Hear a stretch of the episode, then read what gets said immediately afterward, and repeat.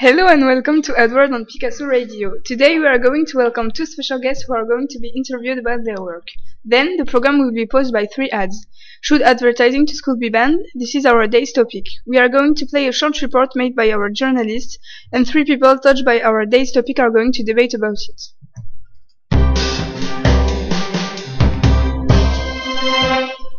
So, like I said earlier, I am going to interview Lucy and Ocean, who are the founders of, of an organization that has made spoof ads.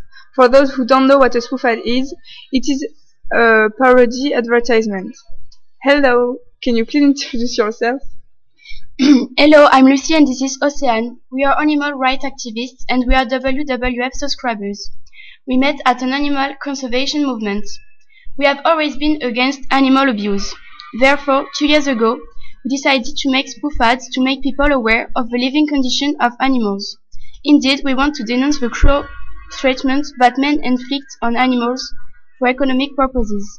Some animals are considered as guinea pigs as objects to entertain people like in circuses, zoos, rodeos or corridas. Other animals receive a horrible treatment and are killed in terrible conditions in slaughterhouses only to feed the humankind. Other, others are killed for their fur to dress up human beings. By making spoof ads, we want people to stop closing their eyes to, that they realize what happened in the world and eventually so they so that they can re react. Uh, do you have some example of spoof ads that you made? Yes, uh, the first spoof ad we are going to present is about foie gras. The brand name of the original ad is Montfort, and it shows us slices of foie gras nicely presented to attract the viewers. The slogan is Foie gras Montfort, it's my soft spot. We have uh, translated it in a parody which shows, uh, which shows how foie gras is made. So we can see a geese shut in cage in bad conditions. First of all, we want to show what people eat for Christmas. We are against goose force feed. It's an horrible treatment inflicted on poor beasts which, did, which didn't ask anyone. The slogan of our spoof head is The foie gras has something tragic that others don't have. You need to know that forced feed is known to provide great sufferings to ducks and geese.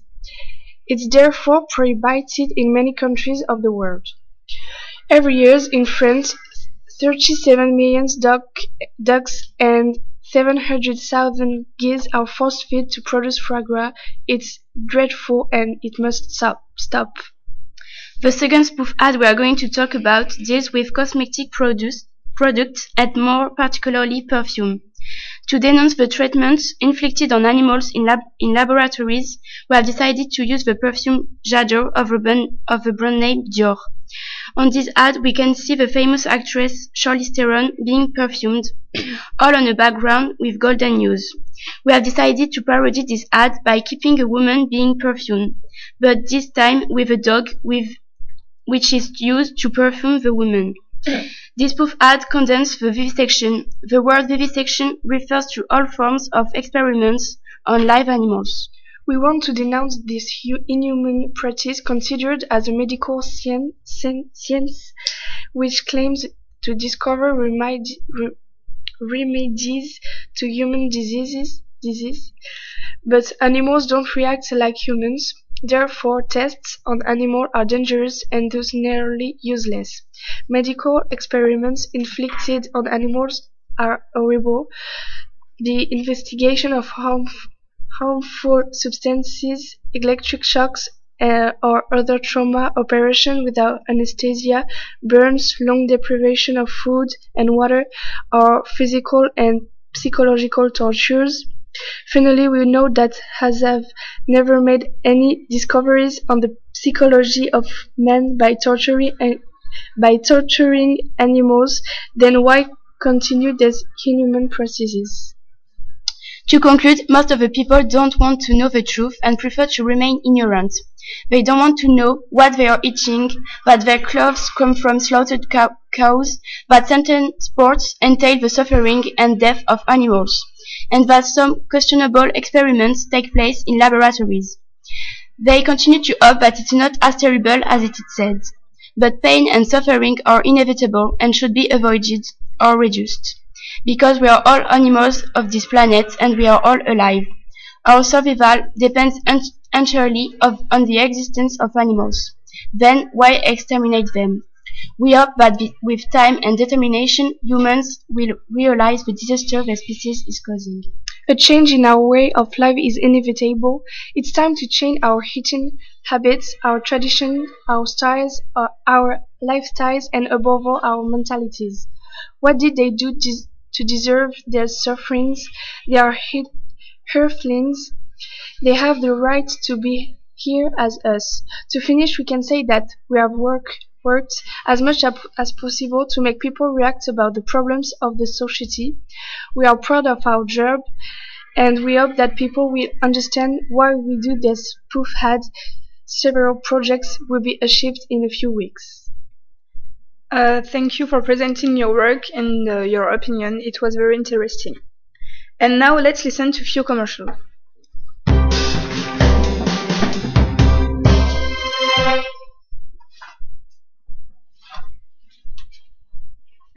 Hey, are you going to Electro Beach? Electro what? The Electro Beach Music Festival. Oh yes, I'd love to.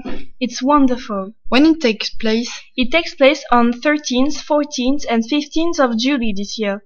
This is the biggest electronic music festival in France. It looks cool. Is there fam famous DJ who came?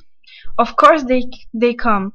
For example, last year I've seen Tiësto, Martin Garrix, David Guetta, Amazing. DJ Snake, Hardwell, Nicky Romero, and many more. Wow. Is there other things like foods or bars?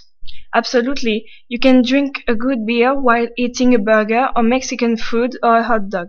Great. And what else? A big wheel and a ride. You can find lockers there for your safety. Perfect. It looks fun. You can go there by bus from Barcelona, Toulouse, Montpellier, by car of course, by train, plane and by boat. Interesting. There's many parkings and Le Barcarès is a beautiful place. People came from everywhere. Great, thank you. And if you want more information about anything, you can go on the website electrobeach.com.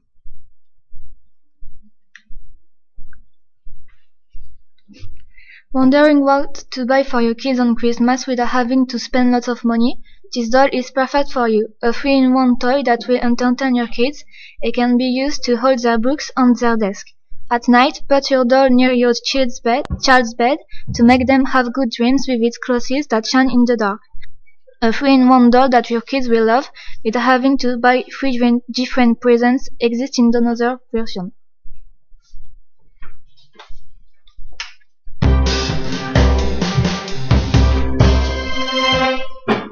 Our day's topic is Should advertising to kids be banned? To talk about this topic, our journalist Virgile interviewed three kids, Manon, Rémi and Theo. Let's listen to it. I went on the street for ask children about the ad and what they think about it. I took different children of different ages. So,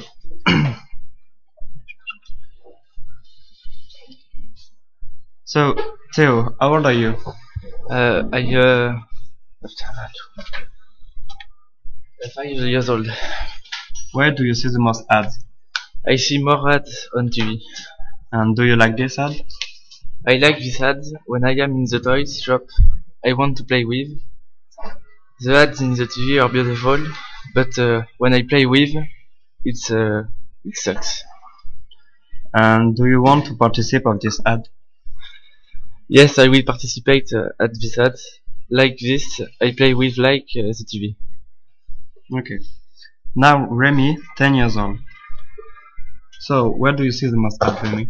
Um, at the cinema before the movies. It's boring because it takes so long. There is so many commercials, you know. The ad about what? Um, about fast food, security systems, fast food again, other movies. Well, everything that not deal with the movies that I'm actually watching. And do you like them? No, because I just want to watch the movie. And do you think these ads are adapted for the cinema? Well, no, because people who go to the cinema are here to watch a movie, not to hit or protect their home. So those ads are completely useless. I think they must think about something else. Okay. Now, Manon, 14 years old. So, you, what do you see the most at? Generally in the internet, but it's boring. And what do you think about the ad in general? I don't care. It's useless. Consumer is for dumb people. They are like flock of sheep. They manipulate public opinion. They make them buy unnecessary things just for making money, just for their well-being. And you, you're just following the flock like all these stupid people. It's like the society is no harder in a black hole. Okay, are you an anarchist? Eh, yeah, what's wrong with you? Do you have a problem with me? You're just a fucking journalist, the slave of the government. Okay, thank you. So you see that children have different point of view depending on their ages. Now I'm going to ask our three guests, Amber, a child psychiatrist, Ocean, a member of a parent-teacher association, and Eva, the CEO of a big firm, to debate about the day's topic. Let's start with Amber. Do you think that adver- advertising to kids should be banned? I think that ads should be banned because it can manipulate children, like some children will see an ad in the street or even at school, and they will maybe like and trust this ad, but in fact it's just a lie and it's not true. They are manipulated by the ads they see while it is all wrong. So, Ocean, do you agree with her? Yes, I agree with what she said. I also think that it can disturb children's studies because they see ads everywhere, in a room class, in the street, or in the hallway at school, and uh, they can be concentrated on their homework or on what the teacher says. Ads can destroy them. Okay, I see your point, but I think that you should know that ads can be educative and informative, like the prevention ads or an awareness campaign for sex or drugs. If someone wants to react? Uh, yes, I would like to say something. I think that prevention ads for sex and drugs are good, but it's not suitable to all the kids. We aren't always with our kids. If they are too young and they are alone in front of the TV, they can be shocked. It's the parents' job to keep an eye on their kids and to be sure they are not seeing things like that. And also, these kind of ads are not in school. So I think that we are going to stop the debate here. Thank you for your opinions. That's all for today's program. Stay tuned for tomorrow's topic and have a nice day.